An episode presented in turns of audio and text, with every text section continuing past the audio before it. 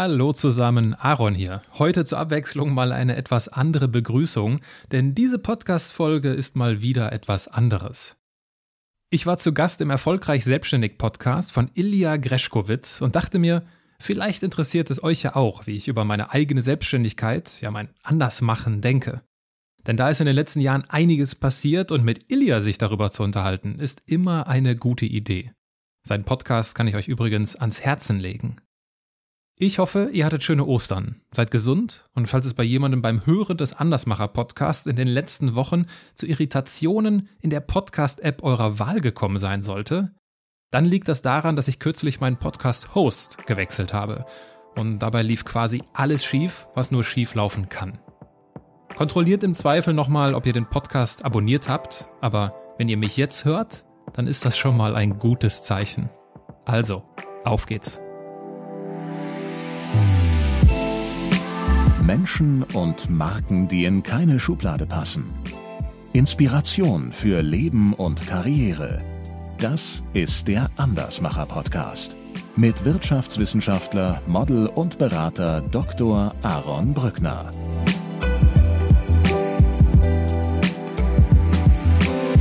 Moin Solopreneure, hier ist Ilja Greschkowitz und im heutigen Interview darf ich Dr. Aaron Brückner begrüßen. Und Aaron ist ein Mensch mit vielen Talenten. Er ist Berater seit vielen, vielen Jahren. Er ist Autor des Buches Sei der CEO deines Lebens er betreibt die Social Media Agentur Social Attention, ist auf TikTok, Instagram, LinkedIn super aktiv, ist eine Art Influencer, auch wenn er das nicht gerne hört. Und last but not least ist er der Host des wahnsinnig erfolgreichen Podcasts Andersmacher. Und in diesem Podcast begrüßt er Menschen und Marken, die in keine wirkliche Schublade passen. Und wie es so ist, wenn man viel mit Menschen kommuniziert, die sehr besonders sind, die nicht in Schubladen passen, dann liegt der Verdacht nahe, dass auch der Host ein Andersmacher ist. Und in der Tat hat Aaron in unserem Interview einen roten Faden gehabt, nämlich das Andersmachen. Egal, was er gemacht hat in seinem Leben, er hat es anders gemacht. Er hat es auf seine eigene Art und Weise gemacht und er war so großzügig uns ja Einblicke hinter die Erfolgsfassade seiner Marke, seines Unternehmens zu geben und er teilt mit uns den großen Wendepunkt, den es in seiner Karriere als selbstständiger Unternehmer gegeben hat. Er erklärt zusätzlich, wie er es immer wieder schafft, sich zu neuen Höchstleistungen zu motivieren und teilt vor allem den wichtigsten Tipp, den er für angehende Gründerinnen und Gründer hat.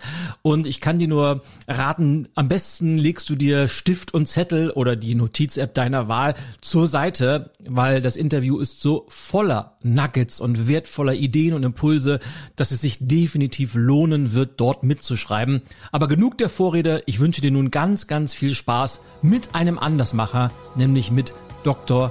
Aaron Brückner. Herzlich willkommen zu Erfolgreich Selbstständig, dem Podcast für Solopreneure, Speaker, Trainer, Coaches, Freelancer und alle, die mit ihrer Expertise ein selbstbestimmtes, digitales und profitables Business betreiben wollen. Auf dich warten Ideen, Impulse und Inspiration rund um die Themen Selbstständigkeit, Unternehmertum und natürlich Veränderung mit deinem Gastgeber, von meinen Kunden liebevoll Mr. Change genannt, inoffiziellem Weltmeister im Kaffeetrinken und HSV-Fan aus Überzeugung, Ilja Reschkowitz.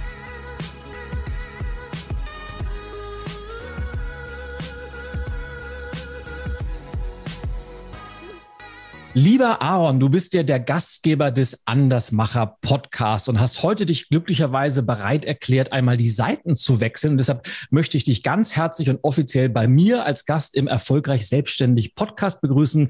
Herzlichen Dank, dass du da bist. Ilja, ich freue mich sehr. Ich äh, danke für die Einladung und bin sehr gespannt, wohin die Reise geht.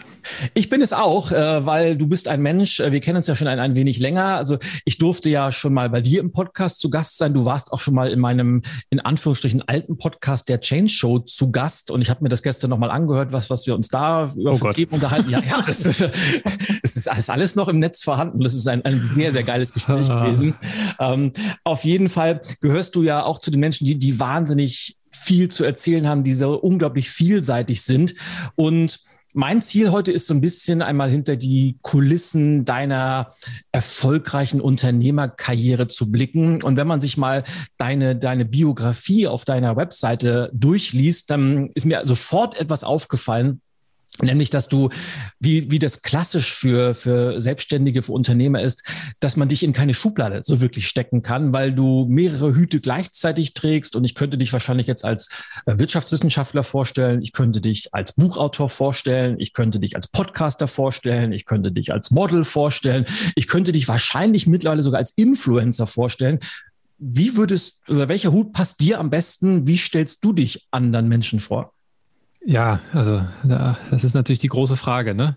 Also das ist ja unter anderem auch der Grund, warum ich den Andersmacher-Podcast mache, weil äh, dort interviewe ich Menschen, die in keine Schublade passen und das rührt natürlich einfach aus der eigenen Biografie, weil ich diesen diesen Schmerz, der es sehr häufig ist, äh, kenne, weil ich kenne so viele Menschen und viele meiner Gäste hadern halt genau damit, mit dieser Frage, ja, was machst du denn eigentlich so beruflich? Mhm. Und äh, äh ich kann keinen dieser Hüte auswählen. Äh, das einzige, äh, weil sie gehören halt zusammen, sie gehören zu mir. Das ist halt auch meine Reise, die da so hinter mir liegt, das zu akzeptieren, dass die, dass diese unterschiedlichen Themen einfach mich ausmachen. Und das einzige, was vielleicht hervorsticht, was ich hervorheben möchte an der Stelle, ist, äh, die, ist das Beraterdasein, weil das äh, sagt sehr viel über meine Persönlichkeit aus. Ich bin Berater, ich denke wie ein Berater, ich arbeite wie ein Berater.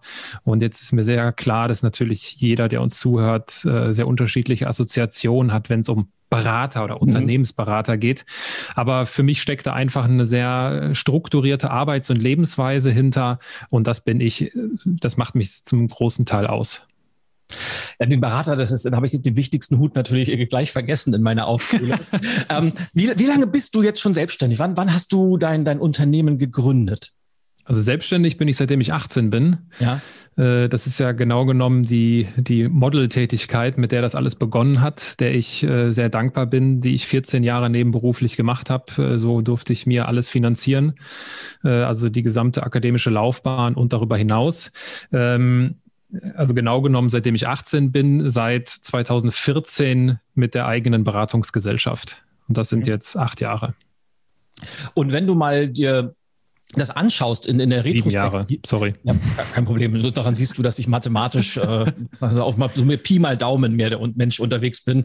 Äh, wenn du mal zurückblickst, bist du eher zufällig in diese Karriere als Unternehmer gestartet oder war das eine ganz bewusste Entscheidung, dass du irgendwann gesagt hast, nee, das ist genau mein Ding und irgendwie eine Karriere als Angestellter oder Beamter vielleicht sogar, das ist so gar nichts für mich. Wie, wie ist so dein, dein, dein Werdegang, was das angeht?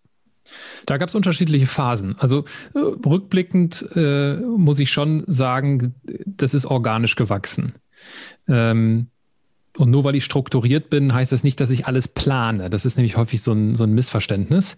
Ähm, ich kann mich sehr genau daran, daran erinnern, also ich habe Wirtschaftswissenschaften studiert äh, und ich kann mich genau daran erinnern, so im Bachelorstudium fand ich das total cool, mich bei irgendwelchen Firmen zu bewerben und, und äh, Praktikum bei L'Oreal zu machen. Und wenn ich äh, nach dem Praktikum bei L'Oreal, die also unmittelbar zum Ende des Praktikums die Entscheidung hätte treffen müssen, will ich hier anfangen zu arbeiten, dann hätte ich ja gesagt. Ich gesagt, ja, mega, das hat so viel Spaß gemacht, L'Oreal, cool, fancy, coole Produkte. Ähm, also es gab diese Phase, wo ich, äh, oder ich mich mal für ein, für ein Praktikum bei der Lufthansa, Luftfahrt und so hat mich immer interessiert.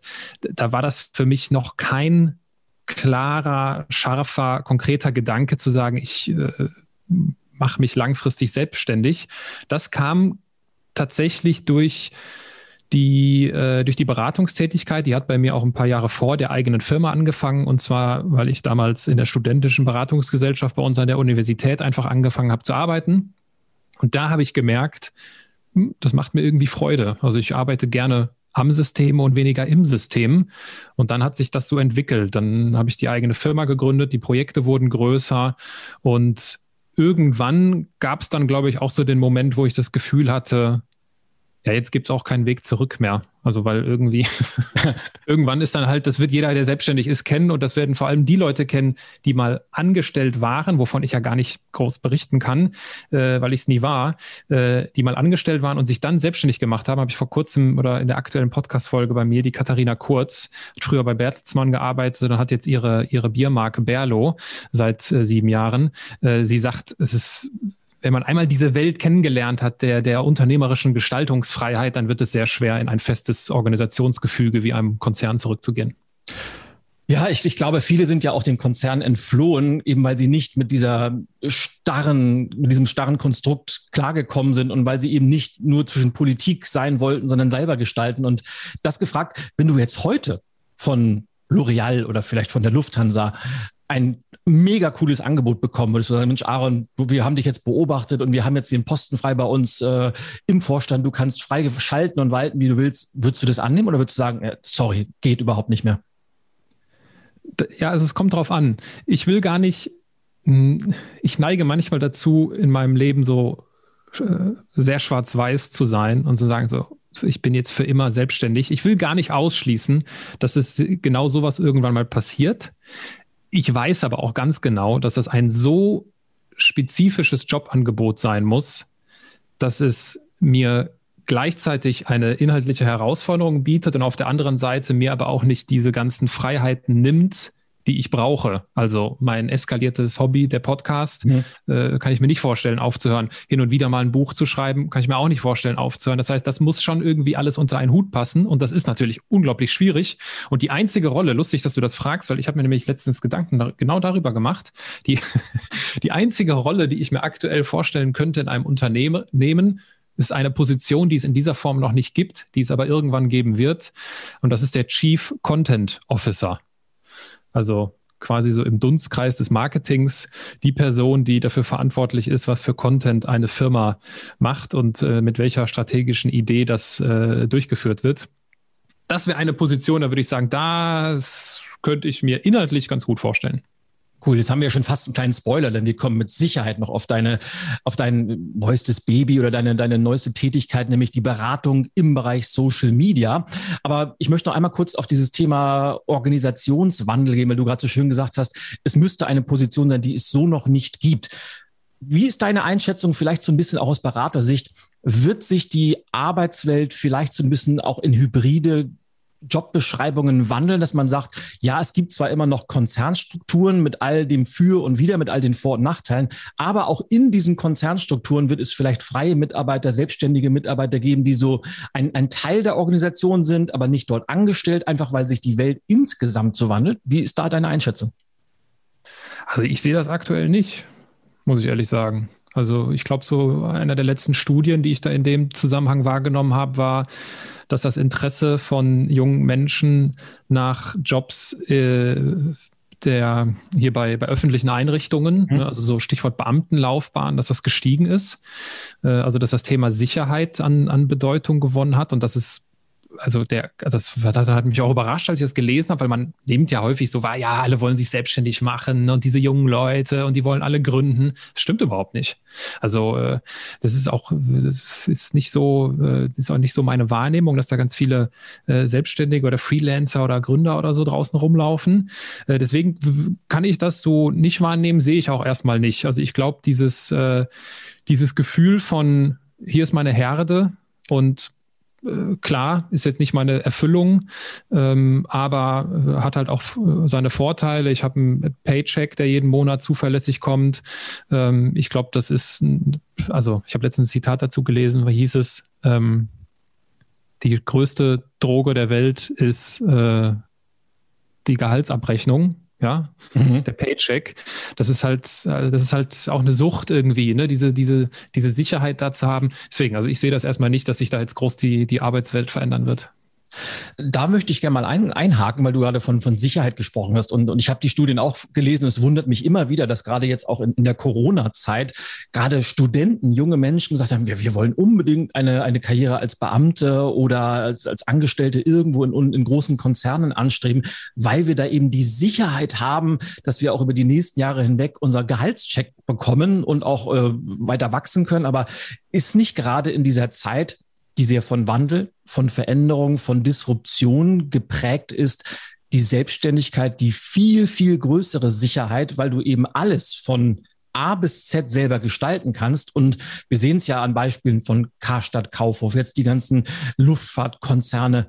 Dieser vermeintlich sichere Job, der kann ja auch von heute auf morgen weg sein. Du bist ja immer in der Abhängigkeit, wie andere Menschen entscheiden. Du bist immer in der Abhängigkeit, welche Strategie verfolgen andere Menschen. Deshalb ist es ja eigentlich ein Trugschluss zu sagen, ich suche die Sicherheit in einem Angestelltenjob.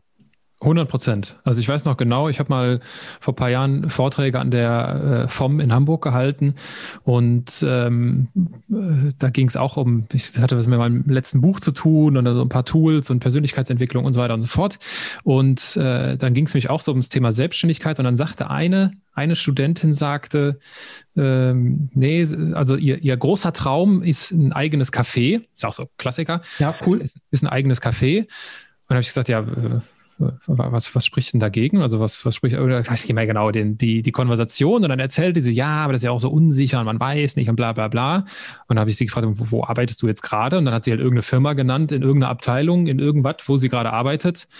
Und dann habe ich gesagt, da kannst du doch auch jeden Moment rausgeschmissen werden. Ja, aber das ist ja was anderes. Und äh, ich finde, das ist überhaupt nichts anderes. Also ich sehe ich sehe das genauso wie du. Das ist eine, das ist eine vermeintliche Sicherheit. Und äh, gerade Corona hat das ja gezeigt, dass irgendwie etablierte Organisationen äh, sagen, ach so, ja, äh, sorry, wir müssen hier äh, die, die Dinge etwas neu machen. Äh, wir müssen jetzt hier andere Wege gehen. Und äh, das, dazu gehören halt häufig auch äh, die Personalentlassungen. also das ist tatsächlich eine vermeintliche Sicherheit. Das glaube ich auch. Wo wir gerade darüber sprechen, glaubst du, dass es so etwas wie ein Unternehmergehen gibt? Also muss man zum, zum Selbstständigen, zum Unternehmer geboren sein oder kann man das lernen, kann man da reinwachsen, egal wo man herkommt? Ich glaube, also ein Podcast-Gast hat bei mir mal treffenderweise gesagt, es gibt Unternehmer und Unterlasser. So, finde ich sehr passend, weil so ist das.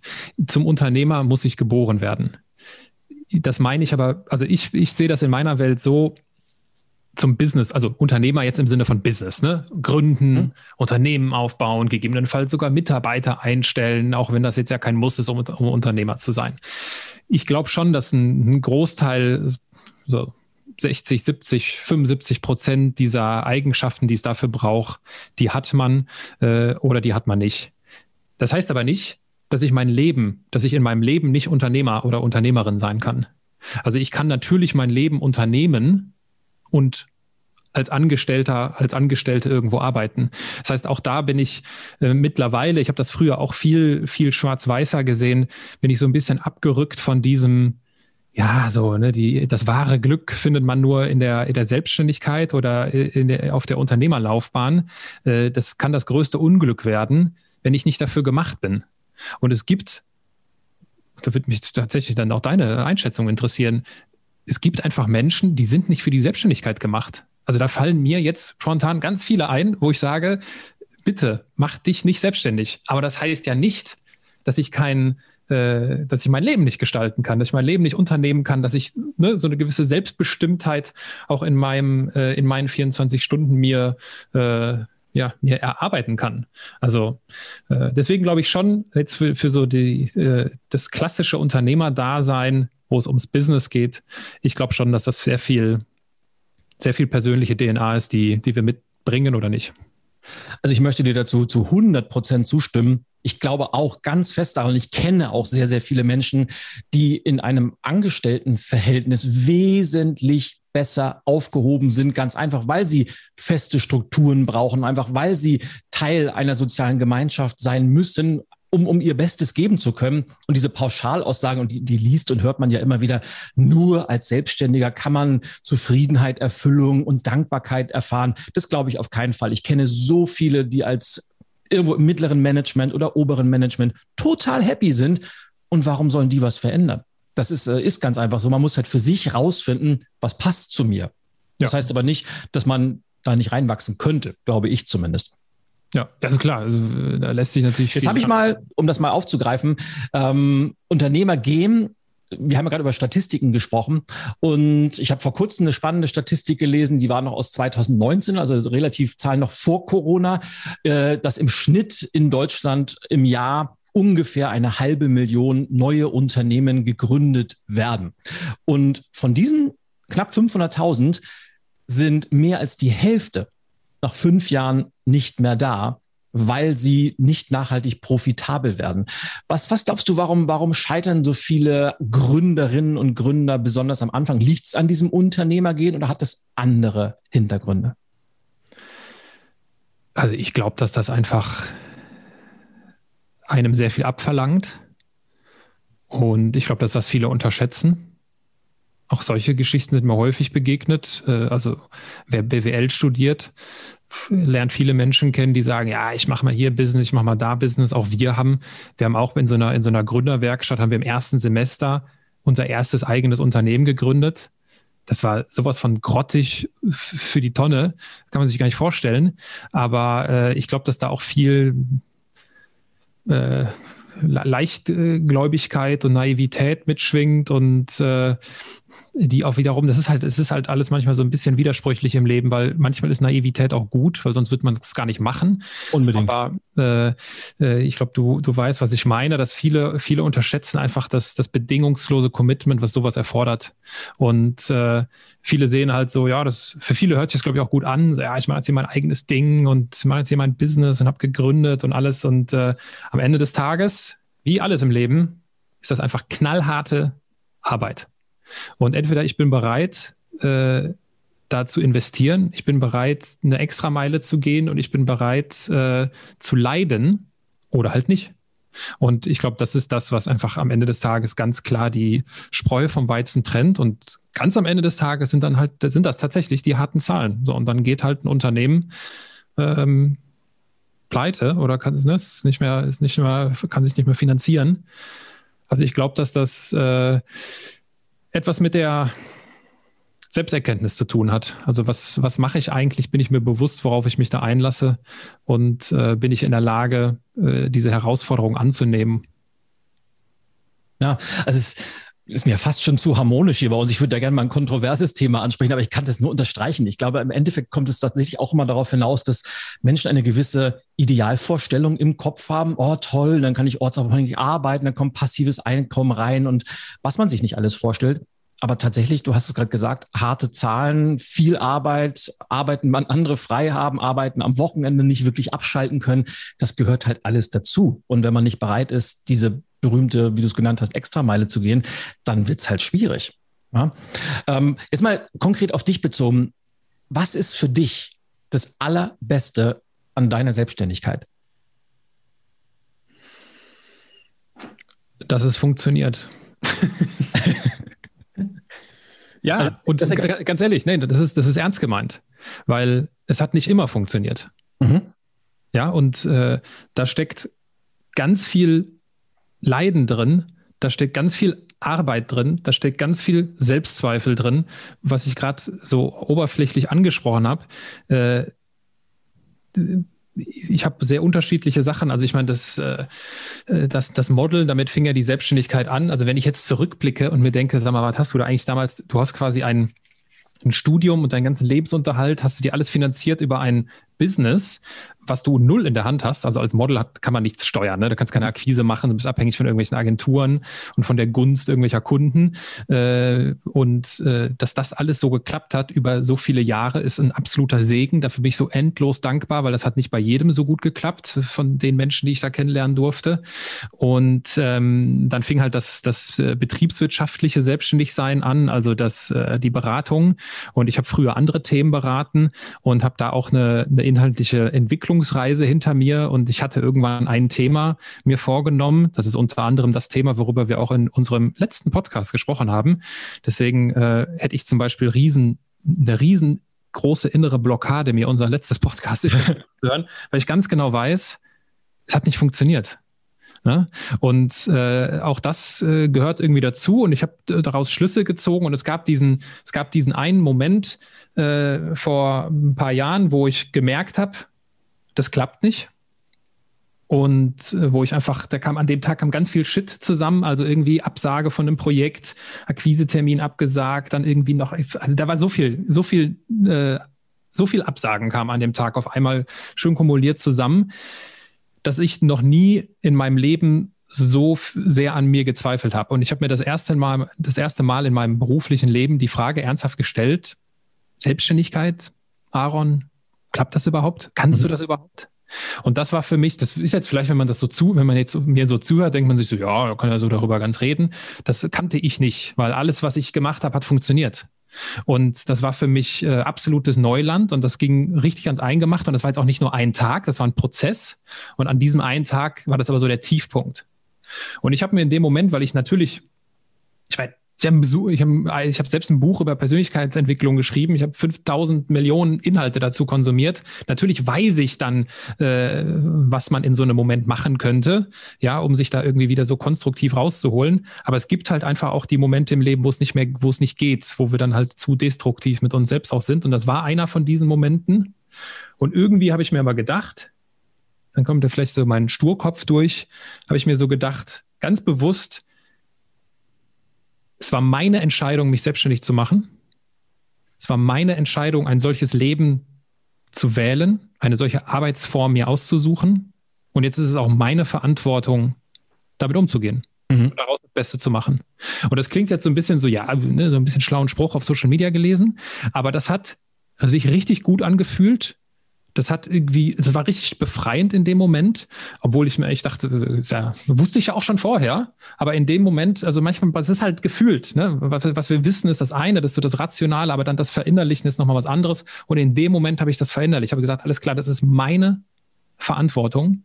Und äh, deswegen ist das Beste äh, an meiner Selbstständigkeit, äh, dass es funktioniert, weil das funktioniert nur, weil ich solche Sachen halt durchgemacht habe und äh, unter anderem halt äh, die Verantwortung nicht nur für die schönen Momente, wenn man irgendwie einen großen Kunden gewinnt, übernehme, sondern halt auch die Verantwortung übernommen habe in dem Moment, wo wirklich alles für den Arsch war.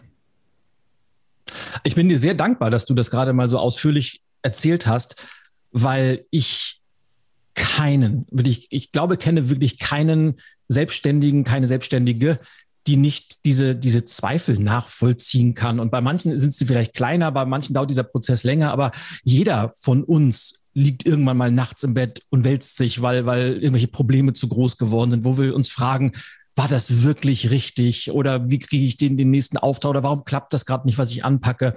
Und ja, no highs without the lows. Und ich glaube, wenn man da nicht durchgeht, dann wird man auch nie diese, diese wirklichen Erfolge genießen können. Und wir sehen ja immer nur die Fassaden und die sind ja meistens immer gerade auf Social Media bling, bling und alle sind super, alle sind toll. Aber das gehört halt dazu. Und was mich jetzt äh, interessiert bei dir, und das ist ja, hat was mit, mit auch mit selbstständigen Strategien zu tun. Ich kenne ganz viele, die geben zu früh auf. Das heißt, die probieren irgendwie was mit SEO aus und nach zwei Monaten funktioniert es nicht, dann versuchen sie wieder was Neues. Oder die starten einen Podcast, machen fünf Folgen, dann hören sie wieder auf. Oder sie fangen was an und geben einfach zu früh auf. Aber es gibt halt auch welche, die sind zu lange bei einer Strategie dabei. Das heißt, die schmeißen dann schlechtem Geld noch Gutes hinterher und ja. die haben so viel investiert, dass sie sich nicht trauen, loszulassen. Und du hast ja dann für dich eine Entscheidung getroffen zu sagen, nee, wenn es in Richtung A nicht funktioniert, sollte ich vielleicht mal Richtung B ausprobieren? Und dann hat es auf einmal Klick gemacht.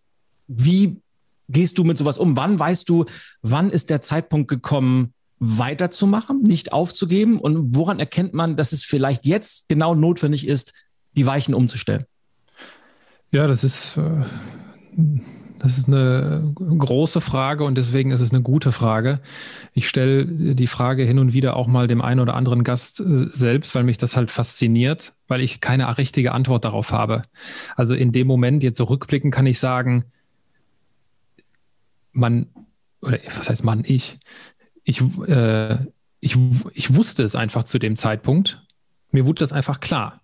So. Und das, mir, mir wurde einfach klar, die Nummer funktioniert so nicht. So, und äh, gegebenenfalls wäre das jemand anderes äh, früher klar geworden. Ähm, ich, ich, also auf der Zeitschiene kann ich da überhaupt nichts zu sagen. Da hat jeder so sein eigenes Tempo und da hat jeder so seine eigene Ausdauer und da hat jeder seinen eigenen Sturkopf vielleicht auch und sagt, nee, ich, ich ziehe das jetzt durch, was ja auch in vielen Situationen genau das Richtige ist, einfach durchzuziehen und nicht bei jedem, bei jedem kleinen Gegenwind zu sagen, oh nein, oh nein, ich mache wieder was anderes. Das ist ja auch totaler Schwachsinn. Äh, aber es ist halt, äh, ja, vielleicht ist es so die, ich weiß es nicht. Vielleicht ist es so. Also das ist was. Ich, ich kann die Frage, bevor ich jetzt noch rumstammel äh, und noch weiter nach Worten so, ich kann die Frage nicht beantworten, weil ich habe es nur bei mir erlebt. Es hat recht lange gedauert. Ich kann rückblickend Situationen mir vors innere Auge führen, wo ich mit Leuten über meine Sachen gesprochen habe, wo ich mir gedacht habe, also wo ich jetzt heute sage, sag mal, warum hast du mir denn nicht gesagt, dass das nicht klappt? Das war doch offensichtlich. Ich habe dir da Salat erzählt. Warum hat mir denn nicht mal jemand ehrlich Feedback gegeben und gesagt, Aaron, ey, hör mal, alles fein, aber bist du, also klappt das? Und gleichzeitig weiß ich aber auch, wenn, ähm, wenn die Person mir in dem Moment gesagt hätte, Aaron, ich glaube da nicht dran, hätte das mich nicht davon abgebracht. Ja, das heißt, es führt kein Weg dran vorbei, die eigene Erkenntnis zu sammeln, diesen eigenen dieses Gefühl zu spüren und diesen Schmerz zu erfahren, der damit einhergeht. Und das dauert halt mal drei Monate, und mal drei Jahre. Und ich glaube, jeder weiß dann doch irgendwie, wenn er ehrlich zu sich selbst ist, wann dieser Moment gekommen ist, dass man sagt, okay, jetzt äh, das reicht, jetzt brauche ich, jetzt muss ich es äh, etwas anders machen. Anders machen? Und das ist der rote Faden zu sein. Aber ich bin dir so dankbar, dass du das äh, so sagst, weil ich könnte es dir bei mir auch nicht sagen. Ich habe ja, ich gehöre ja zu den Leuten, ich habe zehn Ideen, probiere alle zehn aus, aber meistens funktioniert nur ein oder zwei. Und von den anderen muss man sich halt irgendwann trennen. Und ich könnte dir auch, und ich würde mich schon als auch als sehr strategischen Menschen betrachten, aber auch nie sagen, nach Formel XY kann man so einen Prozess ganz einfach lösen. Ich glaube auch, dass man irgendwann einfach spürt, dass es Zeit ist, loszulassen oder dass es spürt, dass man spürt, dass man noch länger dranbleiben muss. Und das klingt jetzt so ein bisschen esoterisch. Bei manchen dauert es halt ein bisschen länger und manche merken es früher, aber man kann das nicht logisch steuern, man kann das nicht rational steuern, auch wenn es ganz, ganz viele tolle Bücher und Ratgeber dazu gibt. Ähm, von daher beruhigt mich das sehr, dass ich da nicht der, der Einzige bin. Aber du bist ja dann wie Phönix aus der Asche, wenn ich das mal so sagen kann, äh, aus dieser, ich weiß nicht, ob kann, kann man da Krise zu sagen, aus, jemand, so diesen, aus diesen Zweifeln herausgeschossen und hast ja mit deiner, äh, mit deinem wie du dich neu erfunden hast. Ich weiß nicht, ob man neu erfunden sagen kann, weil du hast natürlich die Beratertätigkeit beibehalten, hast dir aber ein Feld geschnappt mit Social Media, wo du jetzt eine Social Media Agentur aufgebaut hast, wo du selber als, als Influencer auf Plattformen unterwegs bist. Wie bist du dann auf diese Idee gekommen? Ja, über das Influencer-Dasein müssen wir nochmal sprechen. Das würde ich so nicht unterschreiben. Aber gut, das ist ein anderes Thema. ähm, Würdest du dich nicht als Influencer bezeichnen? Nein, auf gar keinen Fall. Was, was macht ein Influencer aus? Boah, ja, großes Thema. Äh, Influencer ist äh, wahrscheinlich sowas wie, wie, wie ist eine Person, die Meinungen beeinflussen kann und die viele Meinungen beeinflussen kann. Das heißt, das setzt äh, so eine gewisse äh, Reichweite auch voraus. Und klar, ich meine, ich bin jetzt auf den Social Media Kanälen aktiv, habe einen Podcast, bin auf LinkedIn und mache TikTok und äh, Instagram so ein bisschen nicht mehr wirklich. Äh, aber Influencer ist für mich, also ich lebe davon ja nicht. So, und äh, ich finde Influencer, wenn das deren beruflicher Fokus ist, dann, dann, dann passt der Begriff besser. Aber ähm, ja, deswegen, aber das ist auch, äh, ja, anderes Thema. Ähm, du hattest nach dem, nach der Idee, ja, es gab eigentlich gab es keine Idee, weil das ist wie vieles im Leben. Ähm, das Leben fließt ja die ganze Zeit und hin und wieder macht es halt Sinn, äh, sich mal hinzusetzen und wahrzunehmen, was denn da so im Fluss ist. Und äh, es hatte sich das quasi ganz organisch ergeben, dass ich äh, jemanden kennengelernt habe, das ist der Jonas, ähm, äh, der Influencer ist. Der ist quasi äh, schon eher Influencer als ich. Und ähm, wir haben uns kennengelernt und dann hatte ich über meinen Podcast eine Anfrage von Volkswagen. So, ja, die bräuchten Unterstützung bei Social Media, ob ich da jemanden kenne. Und da habe ich gesagt, ja, Social Media, ja klar, also, kann ja jeder Jonas, der kann Social Media. Und habe dem Jonas gesagt, der ist ein äh, Ticken jünger als ich. Er war, glaube ich, zu dem Zeitpunkt dann 24 äh, und habe ihm gesagt, immer, die brauchen eine Unterstützung bei Social Media, mach da doch mal hilf denen doch mal. Ist doch gut. Mhm. Kannst du da, ne, kannst du beraten? Ja, wie mache ich das denn? Hat er mich gefragt. Habe ich gesagt, ja, wie? Also feste hin, machst du Workshop-Konzept und machst einen Workshop mit denen. Ja, wie geht das denn? habe ich gesagt, ja gut, äh, das kann, das kann ich, äh, habe ich tausendmal schon gemacht. Und dann haben wir das zusammen gemacht und dabei haben wir festgestellt, dass diese Kombination halt ganz elegant ist und vor allem auch etwas aus dem Rahmen fällt, etwas anders ist, dass halt ein Wirtschaftswissenschaftler und ein Influencer an einem Tisch sitzen und sehr unterschiedlich auf die Themen schauen. Und das Feedback war sehr positiv von diesem ersten Kunden, äh, so nach dem Motto, das ist ja endlich mal was anderes. Und dann haben wir uns überlegt, ja, vielleicht kann man daraus noch mehr machen. Und dann ist das so äh, ein bisschen gewachsen 2019 haben wir noch so das ein oder andere Workshopchen zusammen gemacht und ähm, dann kam quasi kamen die Dinge so zusammen. Ich habe auf der einen, in dem einen beruflichen Strang habe ich gemerkt, alles klar, schmerzhaft, aber das ist es nicht. So ehrlich muss ich zu mir selbst sein. Und auf der anderen Seite ergibt sich etwas, wo ich merke, hm, das hat Potenzial und ich kann quasi auch mein Wissen, was ich überall gesammelt habe, dort einbringen, weil mit Content, äh, ich meine, ne, du hast ja auch zigtausend Bücher geschrieben. Ich habe dagegen irgendwie äh, deutlich weniger geschrieben, aber ich beschäftige mich halt schon seit vielen Jahren mit redaktionellen Inhalten und mit Schreiben und mit Content halt, so wie man es jetzt halt mittlerweile nennt, und ähm, äh, kann halt beraten, kann äh, ein Projekt durchführen, kann Workshops organisieren, hab, kann strukturiert Probleme lösen und so weiter und so fort. Und dann ist das gewachsen. Und das ist auch das ist organisch gewachsen. Das ist vor allem im letzten Jahr organisch gewachsen, so richtig ohne, ohne Plan, nämlich. Und äh, wir durften dann letztes Jahr schon, schon größere Projekte zusammen machen. Wir haben Henkel beispielsweise, der unterstützt, den, den Podcast zu entwickeln, Fritz for Future, für alle, die sich für Nachhaltigkeit interessieren, ist das eine Audioempfehlung. Äh, wir haben angefangen, mit der Stadtsparkasse Düsseldorf auf TikTok zu arbeiten. Die haben wir jetzt in vier Monaten auf über 90.000 Follower gebracht. Und ähm, haben festgestellt, dass das, was wir da machen, funktioniert, weil wir es erstmal selbst machen. Also wir sind auf den Kanälen selbst aktiv, aber wir haben selbst unsere Reichweiten auf TikTok zum Beispiel. Und bevor wir dann jemandem einem Menschen oder einer Marke erklären, äh, wie der Kanal funktioniert, machen wir es erstmal selbst. So, und daraus ist quasi jetzt die Überschrift Social Attention geworden. Das ist der Firmen, äh, das, der Firmennamen, wenn man so will. Und äh, ja, da, da verknüpfe ich ganz viele Dinge, die ich vorher gemacht habe. Nur, dass sich das so ein bisschen jetzt so gesetzt hat und sich ganz anders rund anfühlt äh, als vorher, weil ich nicht mehr das verkaufe, was ich kenne, sondern nur noch, was ich kann. Mhm. Und das ist für mich einer der entscheidendsten das ist eigentlich das entscheidendste Learning auf dieser Reise. Ich habe früher Prozesse optimiert, Operational Excellence und Lean Management und solche Sachen und habe da auch große verantwortungsvolle Projekte gemacht. Ähm, aber das kannte ich. Das konnte ich nicht wirklich. Also das, das, das, hat man auch in Akquisegesprächen gemerkt. Das ist immer so ein bisschen, ich hatte immer so ein bisschen Angst, so, ah, was ist, wenn der Kunde jetzt die und die Frage stellt? Dazu kann ich nichts sagen. Und dieses Gefühl habe ich nicht mehr. Ich kann je, du, du kannst mir keine Frage zu Social Media stellen, die ich dir nicht beantworten kann. Und das liegt daran, dass ich es kann und nicht nur kenne. Und äh, da kann sich, glaube ich, jeder Selbstständige, vor allem so im Dienstleistungsbereich, sehr kritisch hinterfragen, so nach dem Motto, okay, das, was ich hier verkaufe, kenne ich das oder kann ich das? Und das ist ein gewaltiger Unterschied. Oh, mein Lieber, ich glaube, alleine diese Aussage mach dich jetzt schon wieder, du, du, merkst, das Thema lässt mich nicht ganz los, mach dich zum Influencer und ich bin ja wahnsinnig in der Versuchung, mal zu diskutieren, was ist wichtiger? Ist es die Anzahl an Menschen, die man erreicht oder ist es die, die Tiefe des Impacts, die man mit bestimmten Aussagen hat? Und ich würde die Behauptung wagen, dass du da schon sehr im Influencer-Bereich bist, aber lass uns das mal parken, weil das ist zu philosophisch. Ähm, ich finde ja die, die Story eurer, eurer äh, Agentur wahnsinnig cool. Ich durfte ja im letzten Jahr auch schon bei einem eurer zwölf, äh, nicht bei der zwölf Monats, eurer zwölf Wochen Kohorten dabei gewesen sein, ähm, wo es so, wo, wo ihr euch um ja Social Media Profile kümmert und Optimierung und mal die unter die Lupe nehmt und habt mir da ja auch ganz, ganz viel äh, hartes Feedback um die Ohren gehauen, wofür ich äh, super dankbar bin.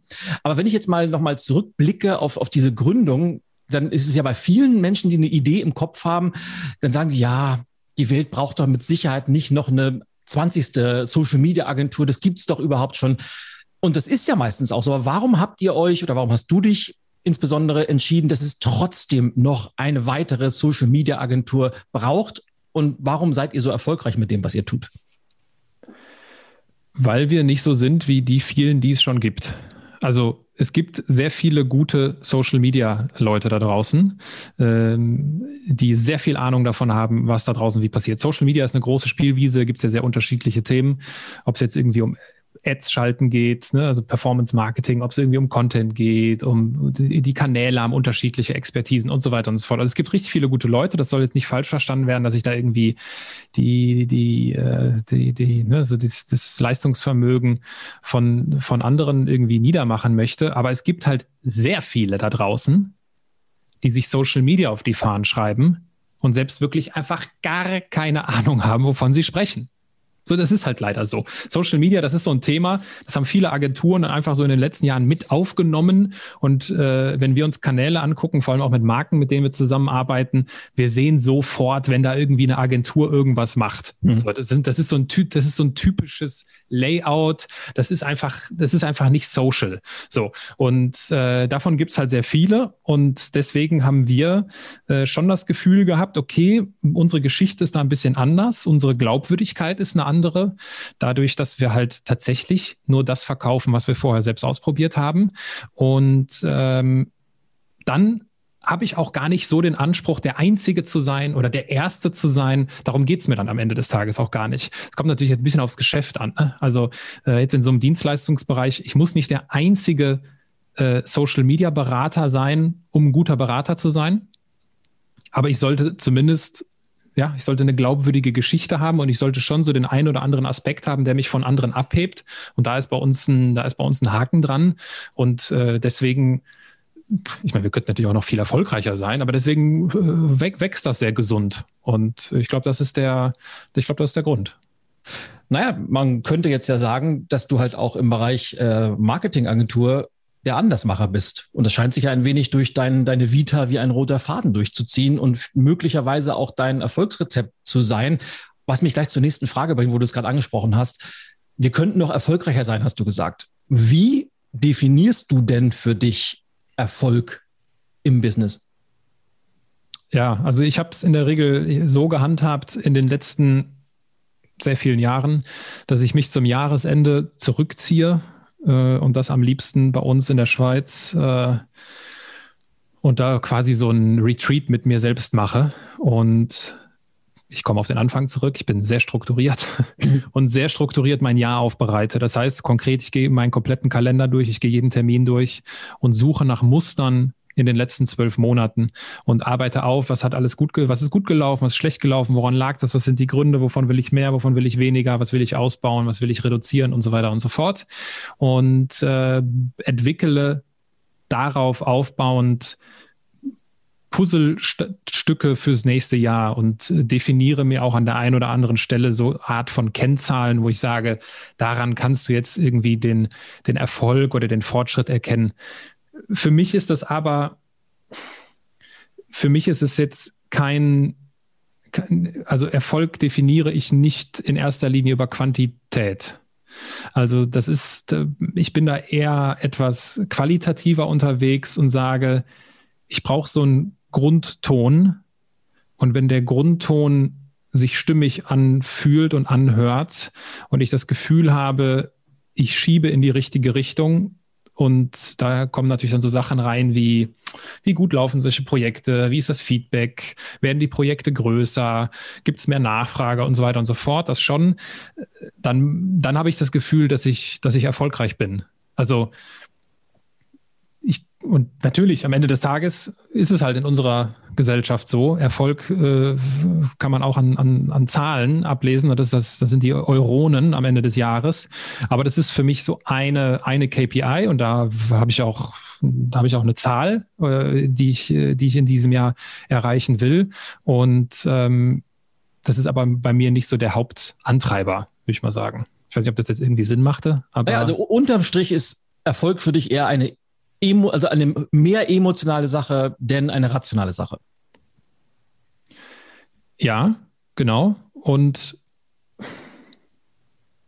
ja, also ich glaube, was, was auch dazu, was auch dazu gehört, sind ähm, dass das, dass das Level steigt. Also ich kann, äh, keine Ahnung, ich kann äh, so, Social Media, ich kann eine kleine Firma in, bei, bei Social Media unterstützen oder ich kann äh, die Stadtsparkasse Düsseldorf von A bis Z äh, bei deren TikTok äh, begleiten. Das ist halt ein Unterschied, das ist ein anderes Level und es gibt sicherlich auch noch ein ich will jetzt nicht der Sparkasse zu nahe treten, aber es gibt sicherlich noch, noch ein Level darüber, wenn es halt vielleicht noch um mehr Kanäle geht und so weiter und so fort.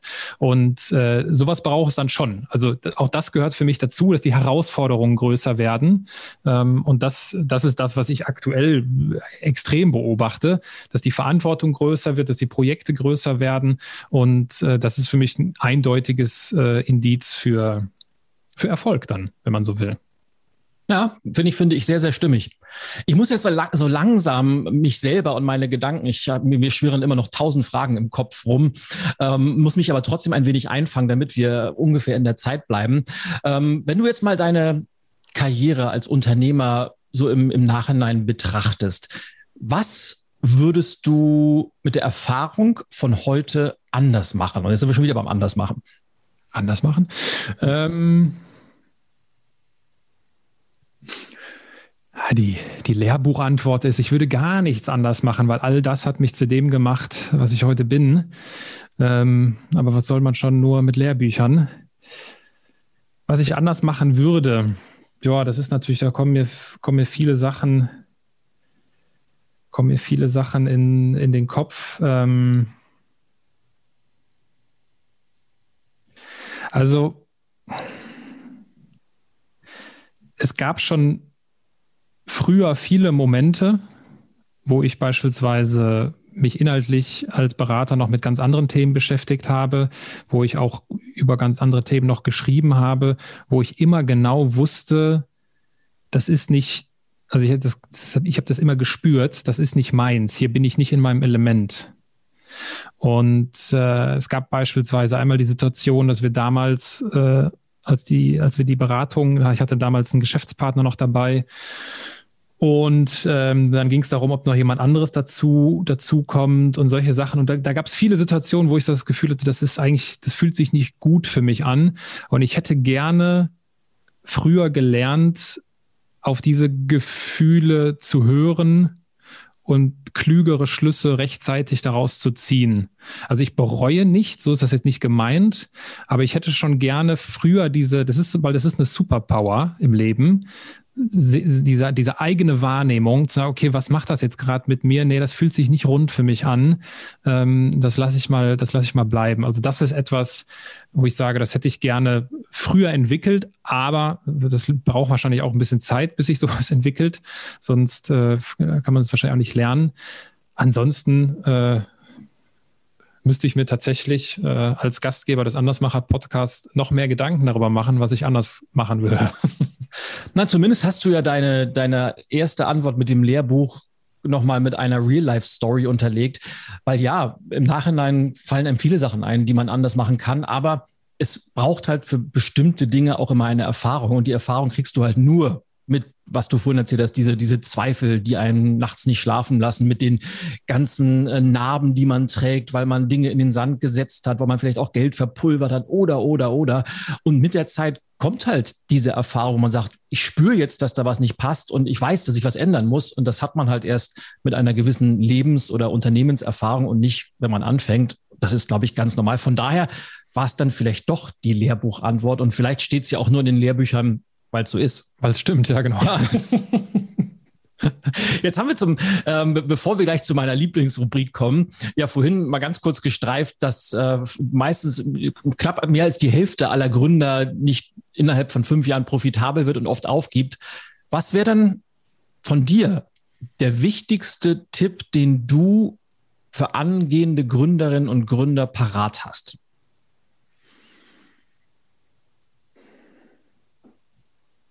Ja, ähm, Ja, es kommt natürlich immer so ein bisschen auf, äh, auf die auf den Einzelfall auch an. Der wichtigste Tipp, wenn jemand startet. Ja, ich glaube, auch da der Blick in den Spiegel und gar nicht so dieses, und das steht nämlich auch in den Lehrbüchern, ja, was wollen die Kunden? Und ähm, USP entwickeln, was alles richtig ist, das ist nicht falsch, deswegen steht es auch in den Lehrbüchern. Aber am Ende des Tages ist es einfach entscheidend, was kann ich? Was kann ich richtig gut? Und inwiefern bin ich mir darüber im Klaren, was mich ausmacht als Mensch, was mich auch unterscheidet von anderen? Äh, und inwiefern kann ich das nutzen in meinem äh, in meiner Zukunft oder in meiner Gründung, die mir hier bevorsteht oder inwiefern kommt das zur Geltung? Also ich sage immer, äh, wenn ich das, was ich bin, mit dem, was ich mache, in Einklang bringen kann, das ist für mich so die, die Formel für ein gutes Leben oder für eine gute Karriere. Wenn ich das, was ich bin, was mich ausmacht als Mensch, in Einklang bringen kann mit dem, was ich beruflich mache, mit dem, was ich, womit ich den ganzen Tag beschäftigt bin. Und das fängt nicht im Außen an, also man kann sein Leben lang rumsuchen, tausend Jobs ausprobieren, sich überall bewerben und gucken, was das mit einem macht. Oder man führt die oder man fährt die Strategie von, von innen nach außen und zu sagen, okay, ich gehe erstmal in mich und äh, lerne mich kennen und finde heraus, was mich, was mich ausmacht, was macht mir Freude. Und äh, dann würde man nämlich über solche Sachen stolpern, wie es ja auch, wie es bei mir auch gewesen ist, dass ich halt merke, okay, die Tätigkeit Beratung super, passt, aber nicht der Inhalt. Also Prozesse optimieren, da war ich nicht in meinem Element. Mhm. Und das lebt und also das steht und fällt mit der, mit der Selbsterkenntnis. Deswegen würde ich als Tipp für Menschen, die neu starten oder gerade starten oder ja, vielleicht auch was ganz Neues starten, immer den Blick in den Spiegel empfehlen. Wow, das ist, da müssen wir aufpassen, dass wir jetzt nicht in ein, ein philosophisches Wespennest reinstechen, weil das ist, glaube ich, das könnte man ja aufs ganze Leben hochbrechen. Aber diese, diese Erkenntnis, sich so zu trauen, wie man ist, die klingt ja theoretisch sehr einfach. Aber gerade wenn wir uns über Berufe wie Berater oder ich, ich kenne das von mir auch früher, wenn ich, wenn ich bei, bei Banken, Versicherungen aufgetreten bin, das ist jetzt schon, schon viele Jahre her, dann habe ich bei mir gedacht, ich muss da jetzt in Anzug und Krawatte stehen, einfach damit ich akzeptiert werde, damit ich in diese Welt reinpasse. Das heißt, man hat ja so viele Rollen im Kopf, die man glaubt, spielen zu müssen und dabei sich ein wenig von sich selber entfernt. Und das, ich weiß, dass das immer so, so cheesy, buchmäßig klingt, aber sobald man dann wirklich versteht, wofür man selber stehen will und wer man ist und was einem wichtig ist und sich das dann traut, auch in den Tätigkeiten auszuleben, auf einmal hat ja die Welt eine ganz andere Perspektive. Aber es ist im echten Leben, zumindest aus meiner Erfahrung, viel, viel, viel härter, als es sich theoretisch anhört. Ja, das, das hört sich total easy an. Das ist äh, in den Spiegel schauen und ehrlich zu sich selbst sein, ist einer der schwierigsten Dinge, die es gibt. Ja, da, da will ich auch gar nicht kommentieren, da machen wir einen Punkt hinter, weil es ist einfach so. Lieber Aaron, ich würde gerne den, unser, unser wahnsinnig spannendes Interview und äh, ich bin mir sicher, ich, mir würden noch Fragen für mindestens vier weitere Stunden einfallen, weil ich habe ja gesagt, dass deine, deine Story ist, äh, ist super spannend und deine verschiedenen Perspektiven, die du schon eingenommen hast, sind ebenso spannend. Aber es wartet noch meine, meine Lieblingsabschlussrubrik auf uns. Und ein, also in einer ähnlichen Form haben wir es schon in unserem äh, ersten Interview gemacht. Und ich werde nachher mal abgleichen, was du damals gesagt hast. Ist einfach quasi der, der Hot Seat. Also es sind insgesamt 15 Fragen, die ich für dich vorbereitet habe. Ui. Äh, kurze, knackige Fragen, manchmal nur Ja oder Nein, mit der Bitte um eine ebenso kurze und knackige Antwort. Ei, ei. Möglichst spontan. Sehr schön. Wobei die erste bin ich gespannt, ob man da kurz und knackig darauf antworten kann. Es hat ganz, ganz viel mit diesem Thema in den Spiegel schauen zu tun. Und sie lautet, was sind denn deine wichtigsten Werte? Freiheit. Was sind deine, ja, was sind deine drei liebsten, äh, besten Werte? Freiheit. aber passt. Also, wenn, wenn du nur einen sagen kannst, viele sagen immer, ich, da kann ich mich nicht festlegen. Je, je fokussierter, desto lieber ist es mir ja. Was sind deine drei Lieblings-Apps, egal auf dem Smartphone, auf deinem Laptop oder auf deinem Tablet? Äh Boah, du stellst Fragen, Ilja, ey. äh, weil das sind ja riesen Unterschiede auf dem Laptop oder auf dem Smartphone. Ich nehme mal das Smartphone. Äh, YouTube, ähm, die Apple Podcast App und ne nehmen wir mal der Vollständigkeit halber TikTok. Jetzt bringt es mich gleich zur nächsten Frage. Apple oder Windows? Ja, das ist Die, die Frage stellt sich nicht. Für mich auch nicht, aber wie ist, wie ist deine Antwort? Apple. Ja, selbstverständlich. Jetzt, äh, jetzt, ich weiß die Antwort schon, ich muss sie dir trotzdem stellen, weil unsere Hörer wissen es vielleicht nicht. Dein Lieblingsfußballverein? Ja, das ist, äh, es gibt nur einmal die echte Liebe und das ist der BVB. Kaffee oder Tee? Kaffee. Dein bester Kauf der letzten zwölf Monate? Dieses Mikrofon, in das ich gerade reinspreche, ich könnte mir sogar vorstellen, dass du das gleiche hast, Elia, dieses Schuhe M7 oder wie auch immer das heißt. Ich habe das gleiche und ich, ich kann mir auch nie die Reihenfolge der Buchstaben und Zahlen merken. Manchmal sage ich 7 SMB, manchmal sage ich SM7B. Es ist, ich, auf jeden Fall, das ist, ist, ein S steckt auch noch da drin irgendwo. Ja, das ja, habe ich jetzt. Äh, das hab ich wer, wer, denkt, wer denkt sich solche Produktnamen aus? Produktexperten.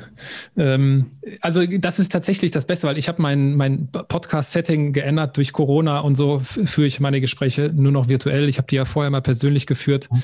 und habe jetzt hier quasi, du hast das ja bei dir auch schon immer gehabt, so ein quasi so ein kleines Mini-Studio mit Arm und so ein Mikro und das ist gar nicht äh, so teuer gewesen und äh, ich schalte in meinem Podcast keine, keine Werbung, deswegen äh, habe ich hin und wieder mal äh, die, die Hörer gefragt, ob sie vielleicht äh, äh, spenden wollen würden, dann kann ich mein, mein Equipment upgraden und das kam im letzten Jahr, da kamen so ein paar Sachen zusammen und deswegen habe ich das jetzt abgegradet. Also dieses Mikro, in das ich gerade reinspreche.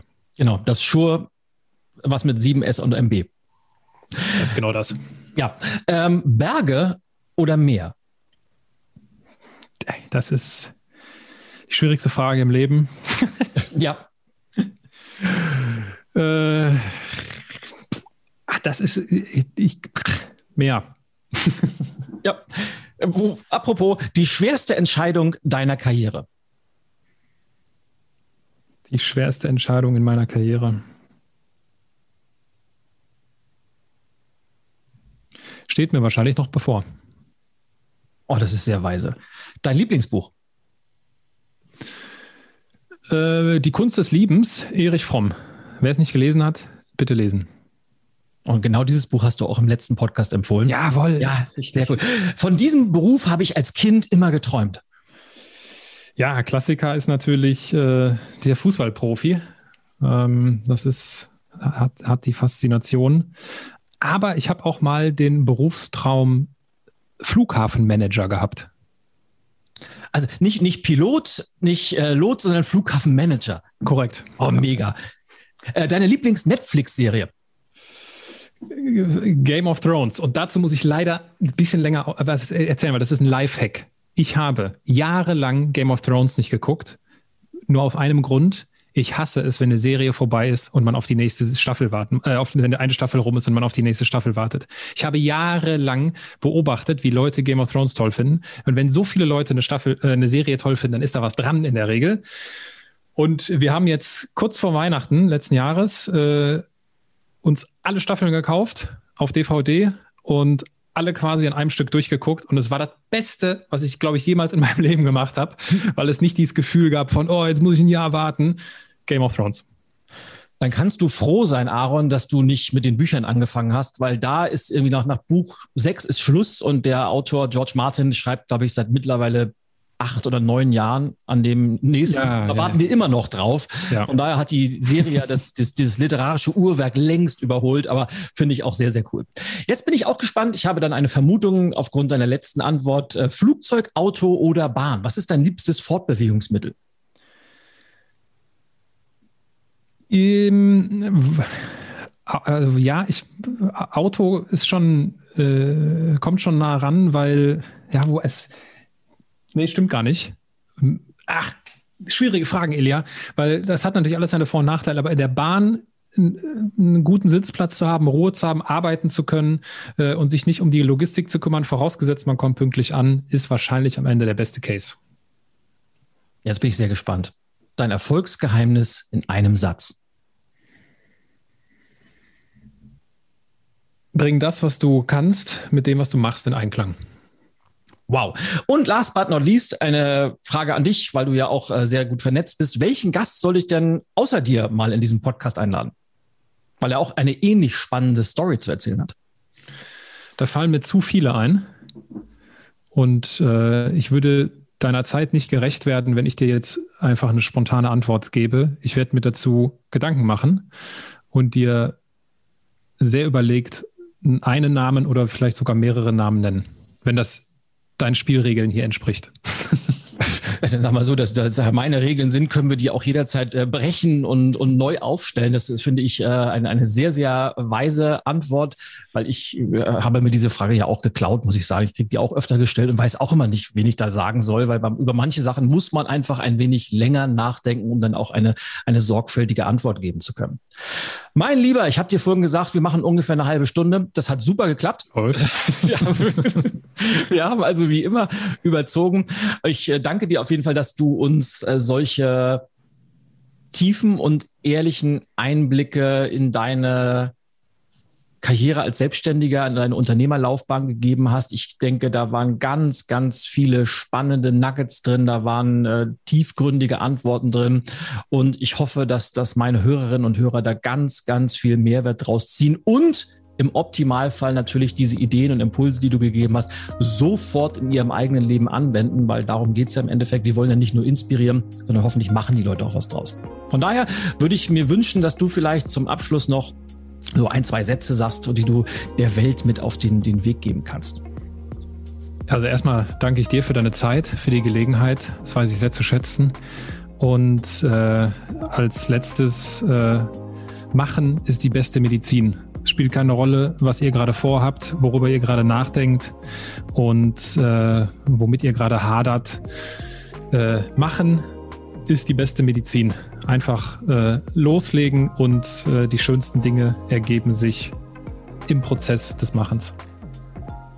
Machen ist die beste Medizin. Klingt für mich fast schon wieder wie ein wunderbarer Buchtitel. Das solltest du mal parken für ein, ein, weiteres Projekt. Aber ich danke dir ganz, ganz herzlich, dass du heute mein Gast warst und wünsche dir für die Zukunft alles Gute. Wir verlinken natürlich alle deine äh, Webseiten von Social Attention, dein, deine TikTok-Kanäle und wo du sonst noch präsent bist in den Shownotes, damit die Leute dich auch dort besuchen und im Idealfall auch buchen können, weil ich empfehle dich natürlich nicht nur gerne, sondern auch aus Überzeugung, weil wie gesagt, ich habe ja eine deiner Kohorten Kohorten bei der Social Attention School selber durchlaufen und äh, bin schwer begeistert, wie er das macht. Und von daher verlinken wir das auch. Und ich wünsche dir alles, alles Gute. Ganz herzliches Dankeschön, Elia.